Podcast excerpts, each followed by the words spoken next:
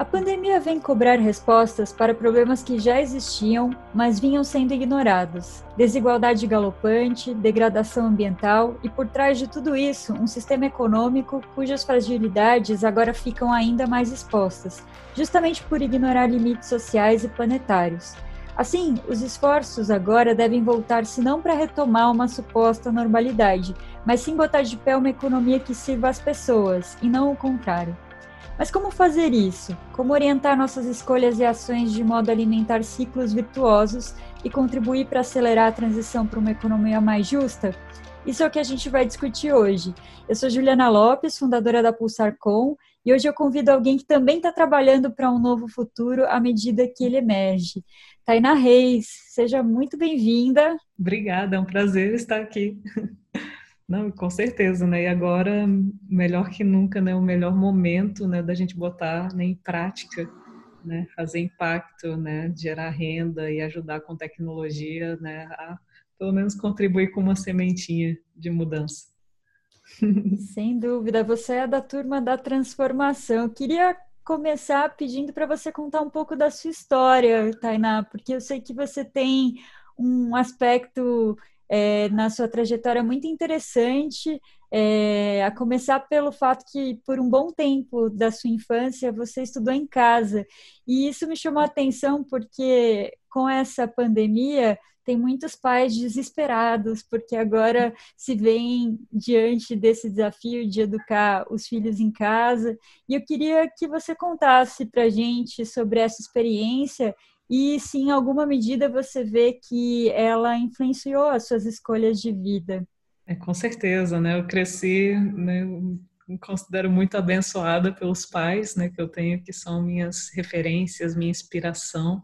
Né, minha mãe, né, ela, ela participou ativamente da minha educação, né, eu fui educada em casa, né, e ela, ela acho que eu, eu vejo o tanto que isso contribuiu, né, na minha formação, no meu caráter, na minha vida, né, a sede de conhecimento por ler, né, ela me levar em cada canto do Brasil para explicar a história do Brasil, né, botar minha mão no, né, olha, isso aqui não encosta aqui não, que você vai queimar a sua mão. A minha mãe era bem realista na, na educação, em vez de, só, ah, o bicho papão, não sei o que, não, eu estou explicando, isso aqui queima, isso aqui né, faz isso aqui. Ah, vamos plantar uma semente, vamos fazer um, né, um pé de feijão no algodão.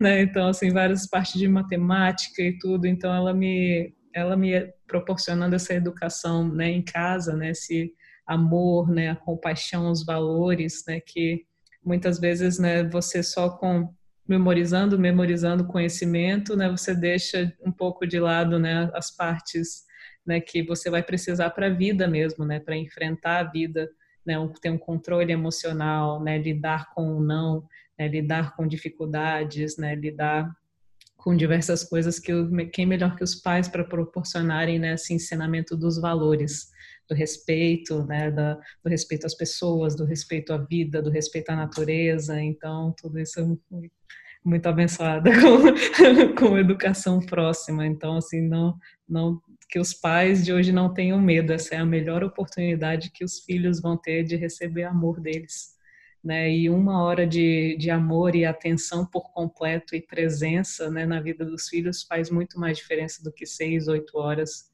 né, num, num colégio, numa atividade normal, né? Então tem hoje muita coisa vai mudar, né? E principalmente os jovens vão precisar dessa resiliência, né? Tem cada vez mais incertezas né, e para as profissões do futuro, né, trabalhar a criatividade, né, trabalhar o conhecimento, né, essa parte de tecnologia e tudo serão fundamentais, né, qualquer outro outra coisa repetitiva, né, o próprio ensino superior, né, alguns cursos, né, vão vir cursos técnicos, vão vir outras coisas, então quanto mais você conseguir né, saber brincar, né, levar esse espírito né, de criança para o dia a dia da criatividade, né, mais você consegue né, destacar, né, é, com certeza.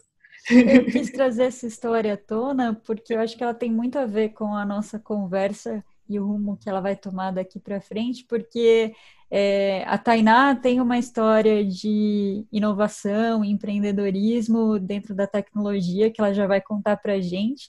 E isso que você mencionou é bem importante, né? Porque a gente se vê agora, principalmente, né, na década mais recente, diante de uma revolução tecnológica e cada vez mais as tecnologias vão é, desempenhar atividades até de forma mais precisa do que seres humanos e acho que o que vai diferenciar é justamente essas habilidades, né, a criatividade e atividades em que o ser humano ainda é indispensável. E, por exemplo, o cuidado, o cuidar, né, é, a gente também vê agora, por exemplo, o papel é, fundamental de enfermeiros, profissionais da saúde, a importância do afeto que você trouxe aqui, né?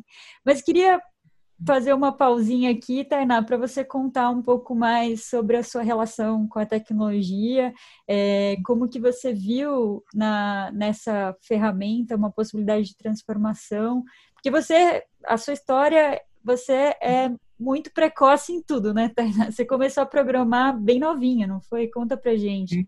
Foi com 12 anos de idade, né? Eu comecei ali com HTML puro, depois passei para o PHP, né? Fui aprendendo, né? Fazendo pequenos sistemas, pequenos sites, né?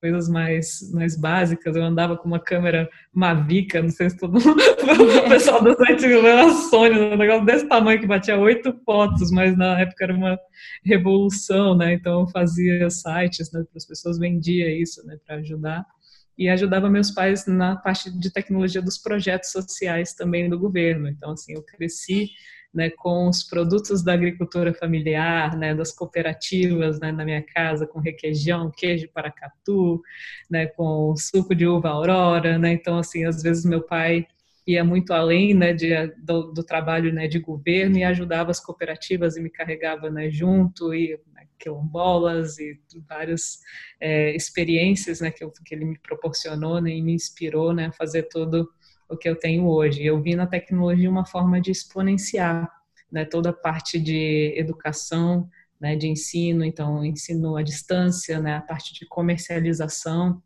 na época a gente construiu, isso há 10 anos atrás, né, uma chamada Rede Brasil Rural, né, que foi a primeira rede social para colocar a produção de agricultores familiares junto né, ao comércio a, e a editais de governo, né, PAA. Mas naquela época, né, comércio eletrônico, tudo era um bicho de sete cabeças, né, ainda não tinha nem blockchain, mas a gente tinha feito o primeiro preço justo né, que era um algoritmo né, que, que, mostrava, né, ah, esse mel vai beneficiar tantas famílias, ele foi feito com vidro, não com plástico, né, então várias coisas que naquela época a gente já vinha pensando, né, mas a gente vê que o momento é agora, né, de, de colocar a tecnologia a favor e a serviço né, da, da humanidade para né, costurar nessas é, e ter esse ciclo virtuoso né, de, de redes, né, trabalhar em redes e trabalhar de forma cooperativa, né, que é o que é importante agora, mais do que nunca, o poder da cooperação. E como surgiu a ideia de criar a moeda CIDS, Tainá? E conta mais para a gente é, sobre esse como a tecnologia, né, e como vocês estão fazendo isso no Moeda CIDS, ela pode conectar, por exemplo, produtores e consumidores, empreendedores e quem quer investir com impacto positivo, estabelecendo relações de confiança, porque no fim do dia a confiança é o principal elemento, né, para que uma economia seja virtuosa e possa gerar prosperidade.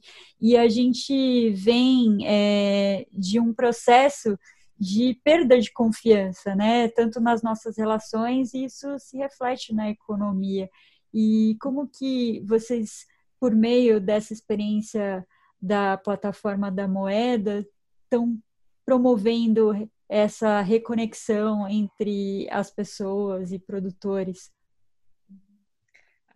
A, a moeda surgiu né, com, com base em vários problemas e desafios que eu via né, nessa trajetória, né, de de estar lidando com cooperativismo, né, e com principalmente na área rural, as mulheres, né? Então, meu pai foi um dos criadores do Pronaf, né? Que é, até hoje é um dos maiores programas de crédito, né? Dentro do governo.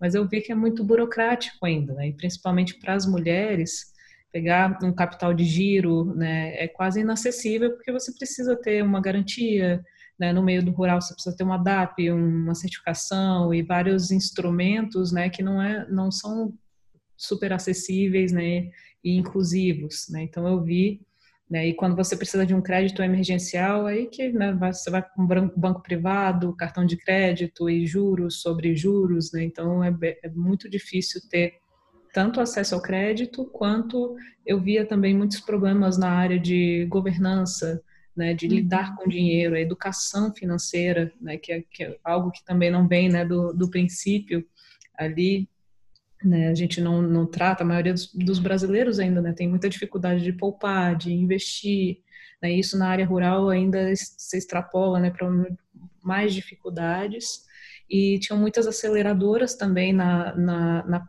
na cidade, mas poucas aceleradoras voltadas né, para um processo do campo, né? A gente tinha mais o governo cuidando disso, né, com o Senar, Senac, os, uhum. os sistemas, e pouco do, da, de iniciativa privada né, voltada né, para esse conhecimento, para agregar valor num produto até o final. Então, a moeda veio para resolver essas pequenas coisas. Né? Então, hoje a gente tem um grupo de empresas, onde a primeira, o foco foi no crédito, né, para disponibilizar esse crédito e para a gente saber né, onde é que estava chegando e poder calcular o, o, o, impacto né, desse crédito. Então, a gente criou uma criptomoeda chamada MDA, né, nós lançamos no mercado e essa criptomoeda foi justamente para dar lastro né, para produção, para poder fomentar né, essas iniciativas né, no campo e essas iniciativas de mulheres empreendedoras no principalmente né, no campo e na periferia urbana, e agora a gente está crescendo o nosso portfólio também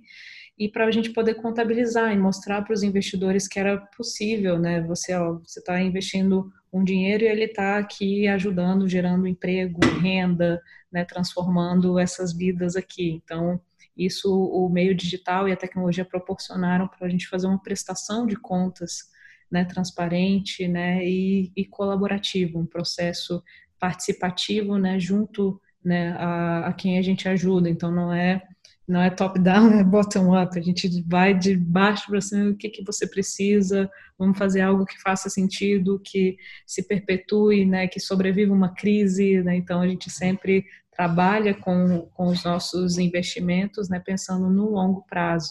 Então, a gente preparou todo mundo, ó, vai vir uma crise aí. Né? Ano passado, a gente já estava caminhando para isso. Então, na crise, o que, que vai? pessoal ainda continua comendo. Isso aí não tem.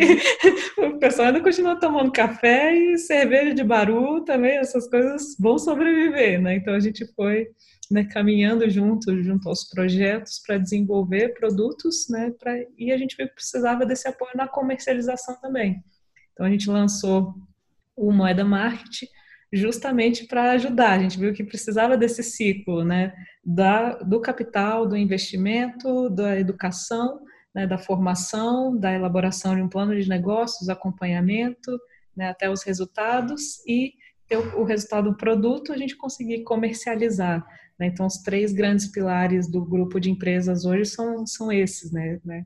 Capital, educação e o mercado. É, e alguns produtos a gente está tá conseguindo exportar também para a China. Né? A maioria dos investidores da moeda hoje são chineses, né, que vêm desse mercado de criptomoedas, né, que acreditaram né, no nosso projeto e apoiaram desde o início, né, e, e para mim foi um, uma alegria, né, poder estar tá fazendo o que é meu propósito de vida, né, isso alinhado, né, com, com, com tudo que eu mais queria, né, e que me alimenta, né, diariamente, então tenho, sou, me sinto muito abençoada também por fazer todo dia o que eu gosto, né, que é construir algo para transformar. Né? Então a gente surgiu daí e, e eu vejo que com a tecnologia e mais informação a gente vai construindo essa confiança também, né? de investidores, de relacionamentos entre pessoas, né, que a gente vê as dificuldades e as resistências em cooperar, né, não é uma palavra bonita, mas ela na prática, né, ela exige um esforço e uma disciplina, né, de você abrir, de você né, interagir, você trabalhar em rede, porque no fim as, é muito mais forte, né, e os grupos são muito mais fortalecidos, né, do que o indivíduo. Como é que foi construir essa ponte entre esses dois mundos? Porque o mundo da tecnologia, no programa anterior a gente falou de blockchain e, e ainda é uma realidade desconhecida para a grande maioria das pessoas. Eu mesmo sou entusiasta, mas a cada dia eu aprendo é, sobre esse tema. E eu imagino levar essa proposta para a realidade de alguém do campo, por exemplo, né? É muito intangível. Como que vocês é, tangibilizam isso e, e, assim, em termos muito práticos para quem está nos ouvindo, como que a tecnologia tem proporcionado criar esses ciclos virtuosos, né? Acho que vale até a pena explicar um pouco do conceito de moeda social, né? Que, que vem da economia solidária, é, mas com a cripto ganha outra dimensão, né? Uma projeção muito maior e uma possibilidade de impacto ainda maior. Você pode explicar um pouquinho mais para a gente, Tainá, sobre essas questões todas, esses conceitos que são novos para a maioria? Com certeza, né? A tecnologia, né, ela tem, tem vários meios de poder ajudar, né? A criptomoeda ou a moeda digital, né, ela entra com esse meio no social para poder agregar informação. Né? Se eu tenho, é, se eu estabeleço essa informação, por exemplo, hoje a gente tem o, o, o projeto Vida, né, aqui estabelecido no DF, né, e as pessoas eram acostumadas a ir no, na feira né, orgânica e a comprar o produto, ela mesma escolher né, o, abacate, né, escolher a, a, banana, a maçã, e hoje né, você não pode, tem né, os processos de quarentena, de distanciamento social, então você tem a parte do delivery. Mas aí como é que você vai confiar naquele delivery? Né? Você tem que ter informação de onde veio esse abacate. Ah, esse abacate é orgânico, foi feito aqui pela cooperativa, esse é o produtor. Quando você começa a contar a história, né, e você começa a colocar no preço daquele abacate, ó, esse preço do abacate que você está pagando, ó, tanto vai para a parte de, de toda manutenção, limpeza, todo o abacate está vindo aqui lindo, maravilhoso, a embalagem, né, para usar um papel craft, né, coisas né, é sustentável. Então, quanto mais informação você adiciona, né, até você chegar no preço do abacate ele ir direto na compra para o produtor e você enxergar que ali é, não é só um produtor, são, é uma família, são quatro famílias, né, são 16 pessoas que você está ajudando. Então, a, a criptomoeda e o blockchain, eles proporcionam você contabilizar toda e contar essa história, né, para a pessoa enxergar que aquele dinheiro dela tem o poder de transformar, né, que aquela compra de forma consciente né, tem o poder de ajudar muitas famílias. Então é isso que eu vejo o, o, a nova economia surgindo e o mundo se traduzindo para escolhas mais conscientes. Né? E com a tecnologia você consegue, porque a tecnologia te dá aquela informação ali, tanto na parte de compra, de consumo, quanto na parte de investimentos também.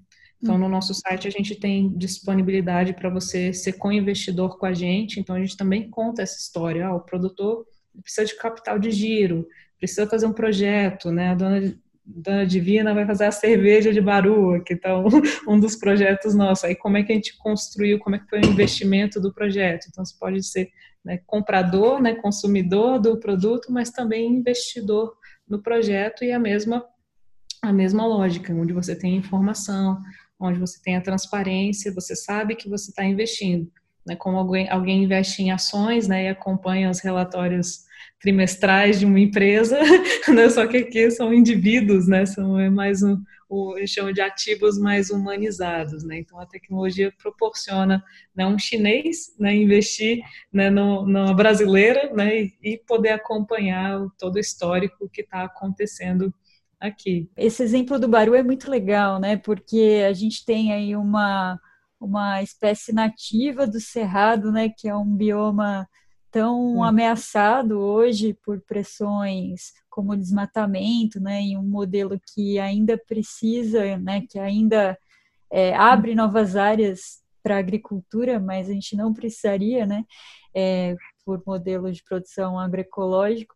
E você tem várias, é, vários impactos positivos, né? Não a, a questão de incremento de renda no campo, é, aspectos de regeneração ambiental, de você manter essa floresta em pé, e, e essa e essa história vocês estão contando agora por meio da tecnologia, né? É, e é. até ter um produto final e tão é, excepcional como uma cerveja a partir de Baru, né? Então, é, acho que é um caso bem interessante. Você pode contar mais para a gente, inclusive, como que vocês chegaram por todas essas etapas aí.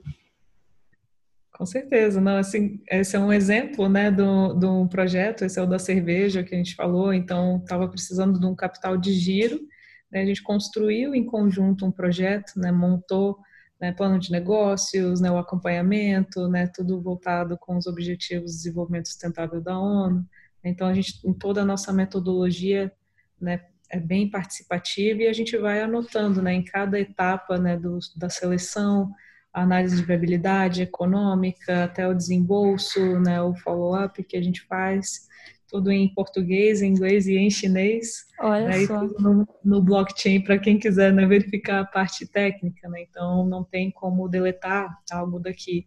Então traz essa transparência e segurança para ver que ah, esse projeto, né, no, no início tinha sido pedido um recurso de mais de 60 mil reais, a gente viu que, ah, não, Barui Natura para vender numa crise, né, para sobreviver vai ser difícil, mas vamos fazer alguma coisa diferente. Aí a gente faz o que hoje é na metodologia do ensino, na né, discuta e fazer, né, no workshop. A gente fala, o que, que você gosta? Eu gosto de cerveja. Será que dá para fazer uma cerveja de Baru? Então, a gente montou o primeiro projeto, mais ou menos foram 30.400 reais gastos, né, metade do que foi é, solicitado. Daí a gente conseguiu fazer as primeiras 1.500 garrafas, né? O primeiro EP foi um sucesso, se pagou em quatro meses.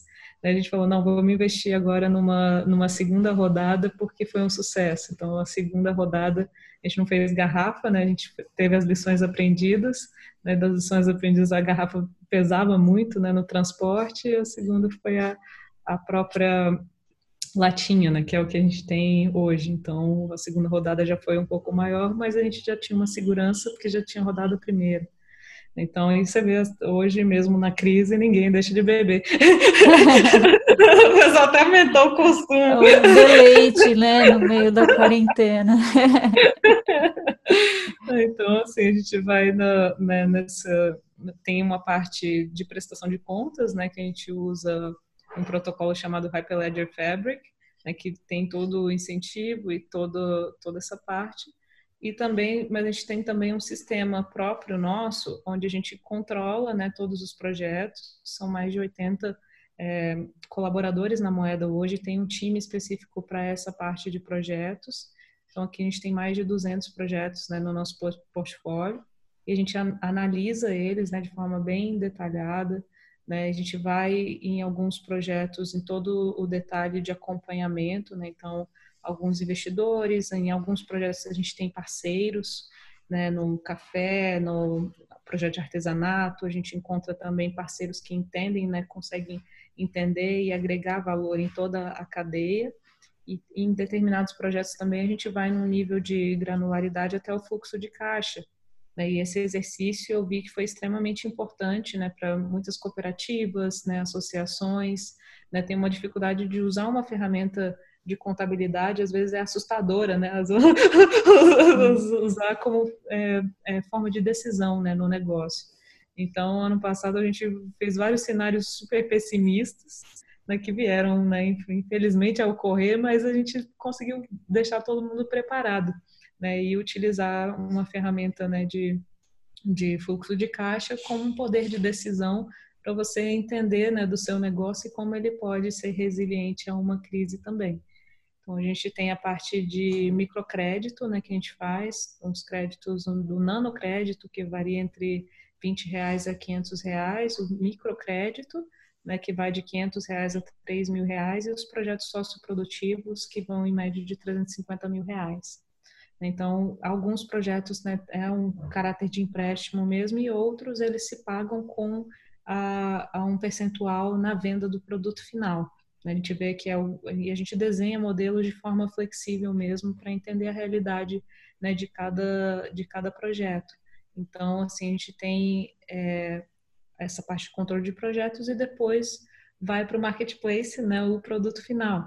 Uhum. Então, a uhum. gente tem o, o, projeto Vida hoje, o projeto Artesanias no Ceará, né, o apoio da Catarina Mina, né, uma empresa que trabalha né, com as artesãs e tem uma história lindíssima né, de apoiar no design, né, de apoiar né, em toda a construção do, da marca, né, do, da embalagem. A gente tem todo um cuidado e, e carinho para ter os produtos com história, né? A gente contar Sim. essa história. E o café e... também com a IWCA, que é a Associação Internacional das Mulheres Produtoras de Café em Minas. Então, com tudo com muito muita amorosidade aqui, né, para ter, ter, a venda né, dos produtos e tudo. Então a gente tem todo esse apoio do início da construção ao fim. E Tainá, é, na, em relação aos sistemas alimentares, que é essa frente mais recente que vocês abriram com a plataforma Vida, né, que é um marketplace, então que faz é, uhum. essa ponte entre produtores e consumidores, e vocês estão com uma experiência muito virtuosa já no Distrito Federal, em parceria com é, organizações, como você disse, que já faziam a comercialização em feiras, mas por conta das medidas de isolamento social, viram nesse canal né, é, o impedimento de escoar essa produção por meio desse canal das feiras livres. Então, Uhum. aí no, no, no e-commerce encontraram um novo meio, né? Me interessa particularmente nessa, nesse campo da alimentação o poder exponencial mesmo que as tecnologias trazem, como você colocou que essa foi também a sua motivação inicial, né? Porque no mercado de orgânicos a gente tem ainda uma lógica de nicho, né? Então as certificações que são o meio pelo qual você tem essa rastreabilidade e dá segurança ao consumidor de que aquela, aquele alimento foi produzido sem agrotóxicos. Por outro lado, elas é, acabam sendo um pouco inacessíveis para a realidade de pequenos e médios produtores e pelo alto investimento que requer, né, elas também fazem com que o produto final também seja restrito a, a uma parcela apenas da população, né? É, na, como que a tecnologia, você vê caminhos para que a tecnologia se apresente como uma alternativa para resta, restabelecer essa relação de confiança e, e dar essa rastreabilidade e a gente conseguir ter umas uma escala que até hoje a gente ainda não conseguiu para produtos né, que têm esses aspectos virtuosos na produção, mas acabam sendo é, restritos a, a, um mercado de nicho. Né? Com certeza.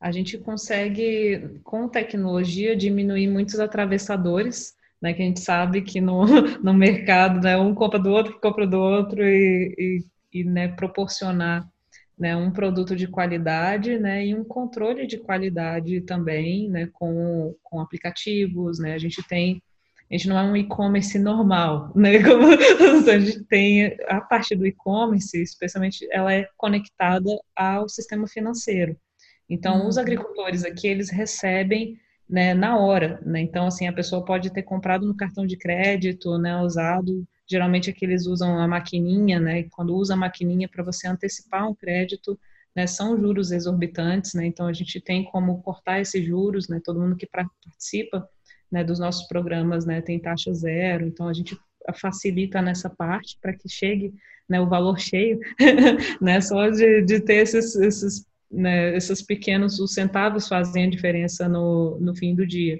Né? E a gente vai com assistência técnica, né? então a gente vai até o campo mesmo para ajudar no planejamento de produção, né? para ajudar em, em, determinadas coisas que vão fazer a diferença na, na entrega né? com qualidade da cesta. A gente vê o diferencial aqui né? de utilizar os equipamentos de proteção, né? a máscara, então a gente tem um controle que vai desde o do produtor, para é, ajudar a planejar, para a gente ter né, uma dinâmica né, de, de ofertas né, na plataforma, né, para que não se esgote.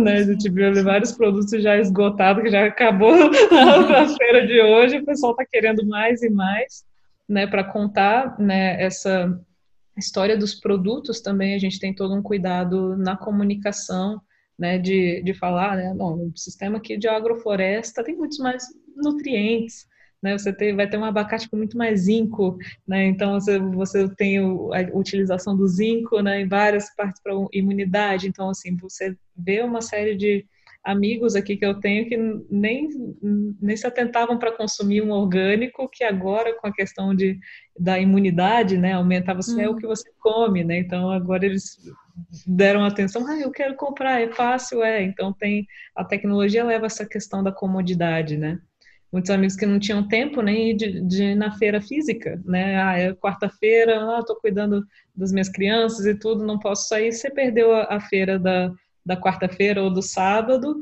né, onde é que você ia encontrar depois? Você ia para um, um supermercado como um convencional. Então, essa praticidade, essa comunidade, né, e essa, essa escolha, né, então a gente ajuda né, a escolher os alimentos, né, é, com, com qualidade, porque a gente sabe que vai chegar na mesa né, do consumidor, né, e ele vai poder usar e vai cozinhar aquela mandioca e vai cozinhar, né, e vai gostar, né, então não vai, então tem toda uma preocupação que numa feira normal não tinha, né, se o produtor deixasse de ir na, na de batata, deixasse de ir na feira na, no sábado, tudo bem, né, ia, ia faltar batata, outro cobria, mas se faltar batata na sexta, né? E vai ter alguém ligando, né? o povo, ah, não tem batata na minha cesta. Aí você tem toda uma, uma parte de help desk, né? De, de contato com o consumidor final, o cliente, né? Que a gente também tem todo um carinho e cuidado, né? Que são outros custos agregados que eles não, não enxergam normalmente também,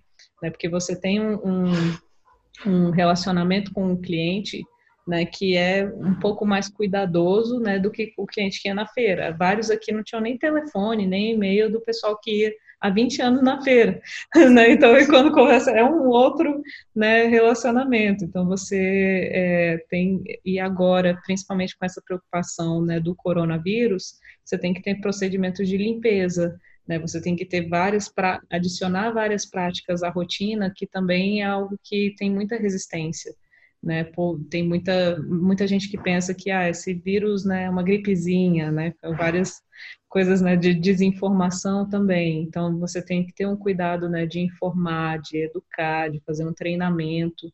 Né? Então, não é simples você do dia para a noite sair de um modelo feira e ir para um modelo delivery.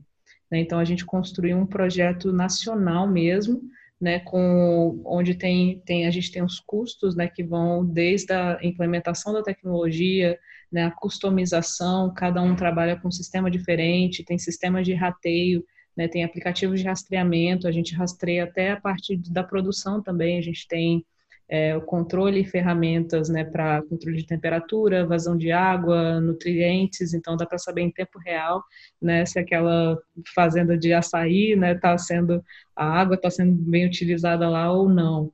Né. Então a gente vai até esse nível de granularidade para ajudar depois nas construções né, e na parte de certificação também. Então a gente trabalha né, com, com os produtores, né, tem o pessoal que faz também ajuda nesse apoio né, da governança né, das associações. A gente vê que falta, às vezes, é o, o tato, né? às vezes ali a gente sabe de, de todas as histórias e experiências, não é fácil produzir. Né? não, e, e, e a gente vê um sentimento também né, dos agricultores hoje de muita insegurança e de muito medo.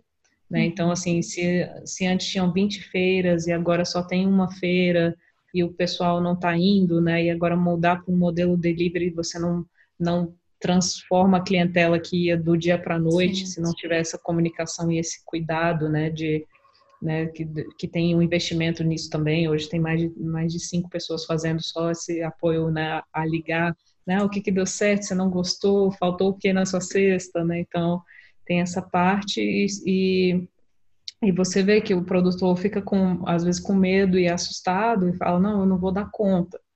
né? Aí a gente tem todo um trabalho, só que se a gente não der essa segurança, e eu vejo que isso é muito importante o papel do Estado também de dar segurança para o pequeno produtor que vai ter mercado, né? Que vai o delivery vai dar certo, as outras coisas vão dar certo, né? A merenda escolar e outras coisas vão continuar existindo para dar esse apoio e essa segurança para que eles continuem produzindo. Né? Porque senão, se não tivesse segurança, eles vão começar né, a parar, né? Eu não vou produzir para jogar fora alface, tomate, né, cebola. Uhum. Então, eu vou produzir menos porque eu não sei o que, que vai acontecer. E uhum. nisso a gente pode ter consequências nos próximos meses graves, Sim. né? De, de não ter é, uma parte de segurança alimentar mesmo, não Sim. ter um escoamento da produção e a, a, população pode ficar desabastecida se tiver uma insegurança e medo né, nos, nos produtores locais. É, a porque boa parte né? da, da é. vazão, né, do escoamento da produção era direcionado para compras públicas, né, principalmente merenda escolar e com as medidas restritivas, essas compras foram suspensas, né? Então muitos estão receosos se continuam produzindo e aí é o que você falou, né? Se deixam de produzir, a gente tem um comprometimento é, bastante sério, né? E ameaçando a segurança alimentar mesmo. Uhum. É bacana. Bom, uhum. é, para fechar, é, Tainá, eu queria ouvir algumas reflexões suas de até porque você também tá tem um, um canal de comunicação é, até com, com países da Ásia que estão lidando é, com essa pandemia há mais tempo, né? E, e como é que você vê o cenário é, pós-pandemia e mais no sentido também de como que a gente pode trabalhar é, as bases de uma nova economia mesmo, porque eu tenho ouvido, né, boa parte das pessoas tem se referido a quando a vida vai voltar ao normal, né? Mas a gente não uhum. poderia voltar a essa normalidade, porque é uma é uma normalidade ilusória, né? A gente tinha é, muitos sinais de ruptura na nossa economia, né? Então, como que a gente pode aproveitar essa oportunidade é, para atacar de frente esses problemas, de fato contribuir para construir essa economia, assim, cada um de nós individualmente, mas também com ações coordenadas, coletivas. Quais são as suas dicas e como você vê o cenário adiante? Nossa, a pergunta, né? A pergunta de um milhão de dólares, né? Um milhão todos de dólares. Pensados né? nisso. Mas aqui a gente pode, a gente pode criar futuros, a gente pode com certeza, né? As nossas o... projeções de futuro desejado. Não, o futuro é desafiador, né? O que eu tenho acesso a alguns estudos de universidades, né, e planejamentos de alguns governos, né, demonstram que nos próximos dois anos, né, a gente vai sofrer períodos entre completo lockdown, né, quarentena, né, e distanciamento, esse distanciamento social vai ser uma nova normalidade, né, tendo o completo distanciamento ou só abertura de pequenos comércios e de coisas mais o que eles julgam essenciais, né? Mas a gente vai ter que aprender a conviver com isso, né? É importante agora nessa reflexão que traz também toda essa dinâmica do consumo, né? O consumo mais consciente, a pessoa parando para pensar, né? O que que adianta ter uma roupa de marca agora? Né, uma bolsa de marca, que não vai, não vai, não vai sair, né, pra, o shopping está fechado, né, então, assim, né, o, o, o quanto as pessoas vão ter mais tempo com as próprias famílias, né, para refletir, né, e para ter relação, criar relacionamentos, né, porque você você está em casa, não está, está viajando, vai para o trabalho e você tem várias formas de escapar, né, várias formas, né, de de você, né, de proteger agora não, você tem que tá, tem que enfrentar, né, a si mesmo e a, a quem você se relaciona dentro da família, né? Então tem todas essas questões mais psicológicas, né, que você né, se atentar para si, né, e o seu poder de decisão, né? Essa escolha do consumo hoje faz a diferença, né? Você comer um alimento que vai te trazer, né, vai é, ajudar na imunidade, né, a não só o coronavírus, mas a qualquer doença, né? Então, você ter essa consciência, né, de, de comprar dos, dos produtores locais, Né? Você sabe que eventualmente os grandes supermercados vão sobreviver, né? vão passar por essa crise, mas os produtores locais não. Né? Se não, não ajudar a colaborar né, com não só os produtores locais, mas quem presta serviços locais, a gente vai ter que reconstruir as formas, né, como a gente é, enxerga o mundo, né, como a gente se relaciona, né, como os serviços são prestados, né, as coisas vão quebrar dentro de casa, vai precisar chamar um eletricista, né, vai precisar chamar um encanador, né, como é que as pessoas se equipam para começar a prestar os serviços, né, com relação ao, ao distanciamento social, né, os próprios bancos, né, a gente vê né, essa parte de fintechs, né, vão, vão surgir essa, essa questão de, do pagamento, que o R-Code, que já tem há muito tempo na, na China, né, a revolução digital lá já, já aconteceu, aqui tá para acontecer. Né, a gente vê que o dinheiro papel físico é também né, transmissor de doença, então Exato. as pessoas vão começar né, a utilizar os meios digitais melhor né, a forma de, de trabalhar, né, o home office, né, nessa parte né, de digital, várias pessoas estão acordando para entender, nossa, isso é um pouco mais até produtivo, né, é, do que ficar e o três horas. No... né, é que em questão de semanas a gente fez mudanças bastante significativas, né, na nossa rotina. Então, pessoas se adaptando ao teletrabalho, é, compras online para quem tinha uma resistência aderindo, né? Então, realmente é um antes e depois, né? É um divisor de águas, sem dúvida. Sim, não, não tem mais voltar ao normal, não. Não, não, não tem essa, essa ilusão, porque muita coisa vai mudar. Até o próprio que a gente começou no sistema de educação, né? A gente vai ver né, a importância né, de, de vários temas agora, né? Entrando, a importância né, de refletir sobre os tipos de trabalho, né? O,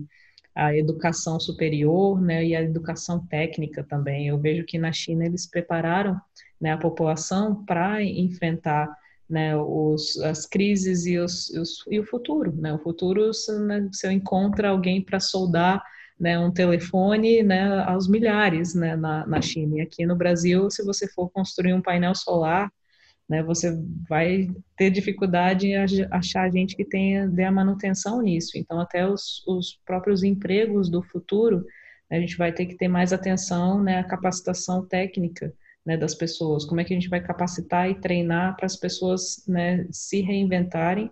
Né, vai ter muito desemprego. Né, a gente vai começar é. a ver agora né, o volume né, de desemprego surgindo do dia para a noite. A gente vai ter uma população de freelancers né, que vão né, prestar serviço para diversas empresas dessa forma, né, online também, então muita coisa que precisa de treinamento, né, precisa de uma nova educação, né, e de uhum. ensino técnico ser construída, né, e os, os governantes e líderes também, né, a governança precisa ter mais, ser mais distribuída, né, e a gente vai ver que muitas vezes a gente consegue agir mais rápido no privado, né, do que no público, né, a gente vai perceber o senso de urgência é descasado, né, do, do privado e do público, né, também. Então, a gente vai começar a redesenhar modelos de governança também, que eu acredito que no futuro sejam mais é, atenciosos, né, com os seres humanos, né, e com a vida. Fantástico, muito obrigada, Tainá. Esse papo iria muito longe, mas a ideia aqui é inspirar, deixar algumas sementes, né?